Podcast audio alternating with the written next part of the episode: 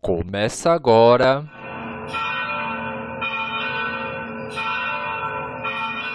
Conhecendo o Padre Eustáquio. Um podcast diferente, onde juntos descobrimos detalhes da vida do missionário da saúde e da paz.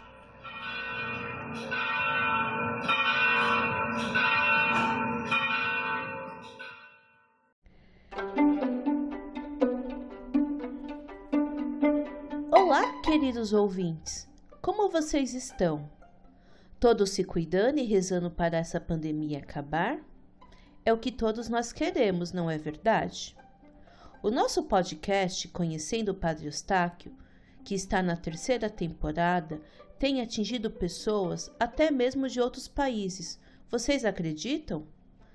Nesta semana, fomos informados de pessoas que estão ouvindo as histórias na França, na Holanda, na Irlanda, na Finlândia, na Alemanha, na Espanha, no Canadá, nos Estados Unidos, no México, na Colômbia e até em Singapura.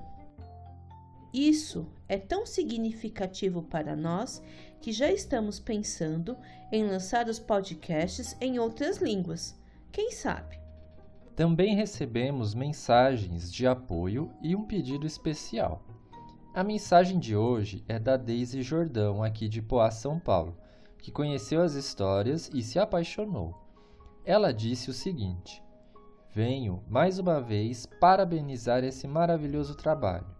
A cada temporada fico mais feliz de saber da vida de Padre Eustáquio e também nos dá força para continuar a nossa caminhada. Não percam um capítulo. Bom final de semana e que Padre Eustáquio sempre esteja com todos vocês iluminando este lindo trabalho. Daisy, nossa gratidão por ter você conosco, acompanhando toda semana a nossa radionovela. A dona Antônia, de Ferraz de Vasconcelos, São Paulo, também ouve pelo WhatsApp as histórias do Beato. E nesta semana ela se sentiu tocada pela profunda oração e meditação do último capítulo que nos fez um pedido. Deusimar, bom dia. É... Bom dia para você e sua esposa. E eu te pedi para tu bote meu nome em oração aí, tá? E da minha família toda, tá? Por favor, me faça isso. Um beijo, um abraço, tudo de bom para vocês, que Deus abençoe, tá bom?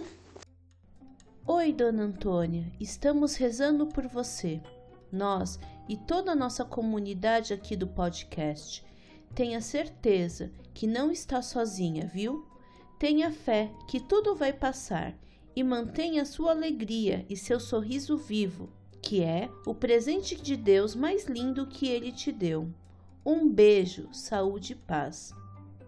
E se você perdeu algum capítulo, entre no nosso Facebook do Museu Padre Eustáquio, facebook.com Museu Padre Eustáquio Poá, ou pelo nosso Instagram, que é o arroba Museu Padre Eustáquio e lá você encontra os links para acessar. Você também pode mandar mensagem de texto ou de áudio para o nosso WhatsApp. O número é 11 9 9165 8409. E faça como a Daisy ou a Dona Antônia. Se você tem um pedido de oração, mande para nós e ajude-nos a compartilhar esse podcast com mais pessoas pelas redes sociais. Chegamos ao capítulo 42. Na semana passada, ouvimos a profunda revisão de vida feita por Padre Eustáquio, que se manteve recluso e com outra identidade. Mas hoje, vamos perceber que quando uma pessoa tem uma missão divina a cumprir, o amor de Deus é livre e não fica escondido numa cabana. É o que vamos ouvir em Bênçãos Secretas. Curioso?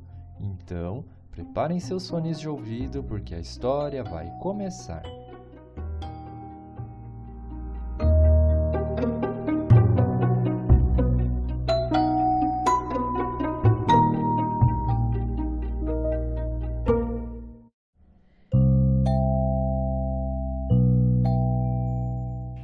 Bispo de Campinas, Dom Francisco Barreto, que foi diretor espiritual de Padre Eustáquio, volta e meia visitava-o na fazenda. Os dois conversavam bastante sobre tudo o que se passava, os medos, as angústias e o processo de conversão vivido pelo vigário.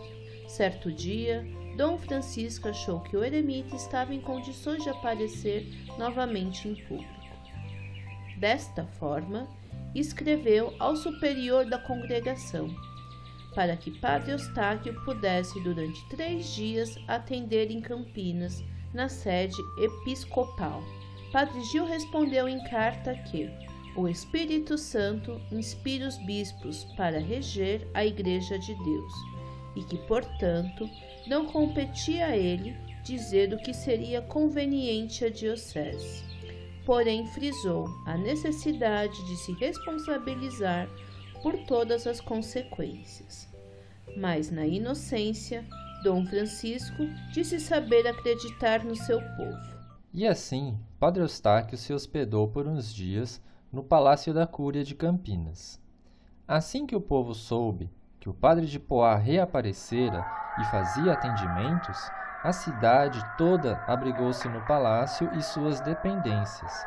Arrancaram até o portão de entrada, uma confusão enorme que decepcionou Dom Barreto. Houve relatos do secretário do bispado, padre Mariano de Camargo, e do reitor do seminário, padre Aníger Melilo, que acompanharam padre Eustáquio, de curas que teriam acontecido nestes dias. O povo ficou radiante com o reaparecimento do religioso dos Sagrados Corações, mas as autoridades, por outro lado, determinaram a volta do taumaturgo à silenciosa cabana do Padre José. Este fato dessa vez não perturbou Padre Eustáquio em absoluto, porque em resposta numa carta o sacerdote demonstrou tamanha serenidade. Primeiro, eu não pedi para ir lá. Buscaram-me com a autorização do meu superior. Depois, não estão satisfeitos? Se se refere às circunstâncias, ao barulho e à publicidade, estou de acordo, pois tudo isso deve ser evitado a qualquer preço. Agora, se se refere aos fatos, ora, os fatos estão nas mãos de Deus, e não precisam de autoridade alguma para que fiquem ou não satisfeita com eles. Bem sei que sou orgulhoso e que essas coisas me tornam mais vaidoso ainda mas posso garantir que diariamente me esforço para enforcar tudo aquilo.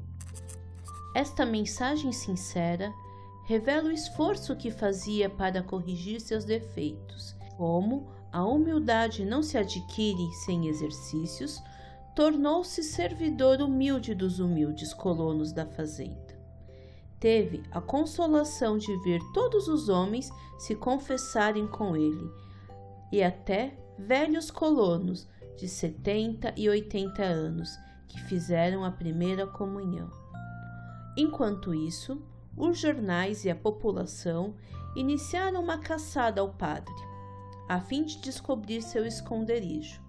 Chegaram a desconfiar daquela enorme fazenda entre as cidades de Araras e Rio Claro. Mas como o padre de lá se chamava José, e ainda que fosse muito bom para todos, imaginaram que milagres este não fazia. Somente o contador, senhor Adalberto Borges, que descobriu que o José era ninguém menos que o vigário de Poá. Porém, guardou este segredo a pedido do Dr. Lineu, o fazendeiro.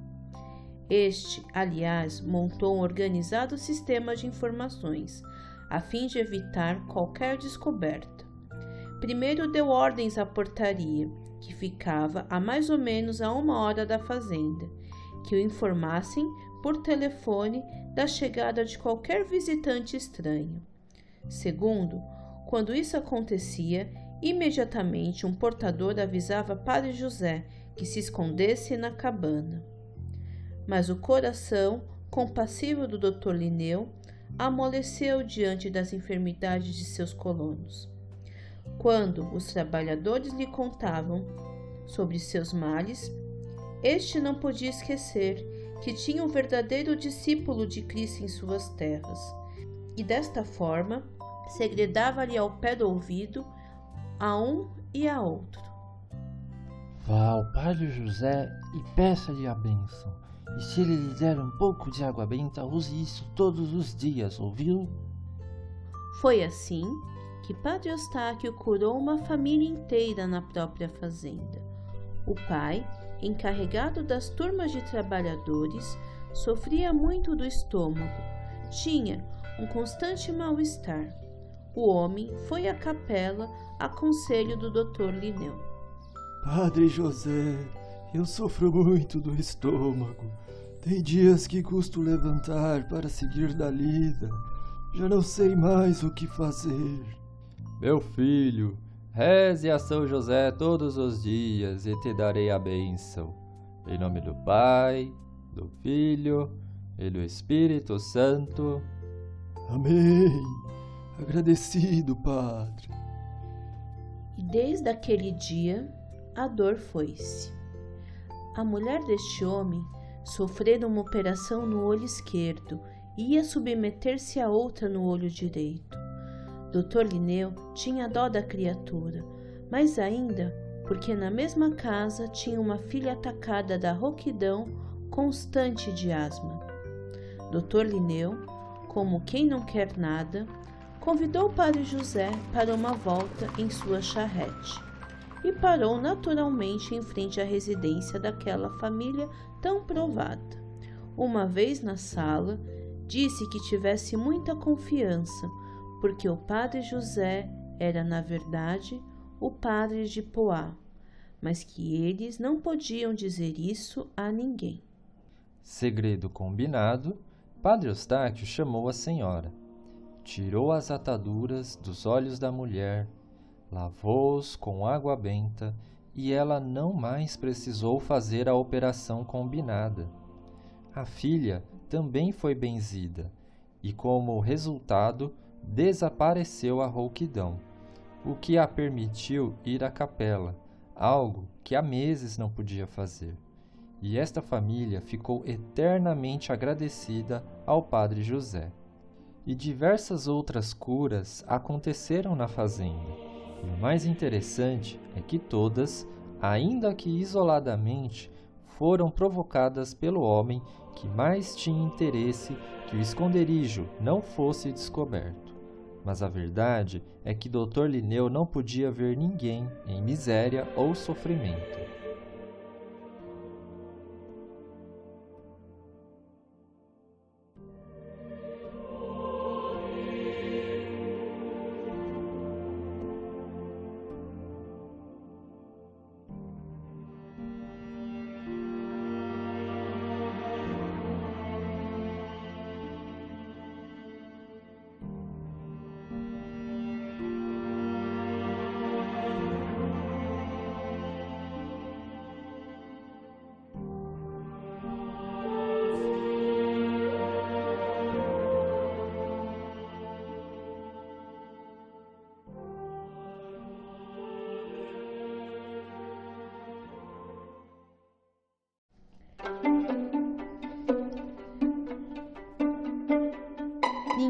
Consegue aprisionar o amor de Deus.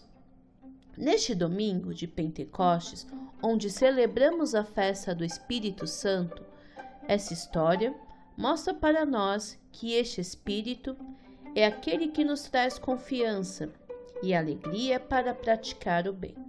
Padre Eustáquio, no seu íntimo, já tinha se convencido de que seu lugar era seguir recluso e afastado de seu povo. Mas, como homem tão abençoado poderia seguir desta forma se esta não era sua missão? Impossível, né? Por hoje é só. Até a próxima semana.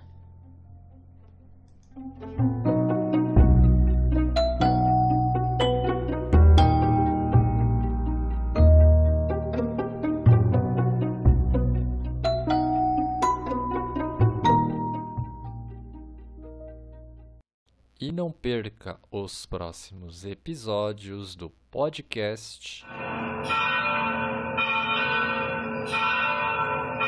Conhecendo o Padre Eustáquio.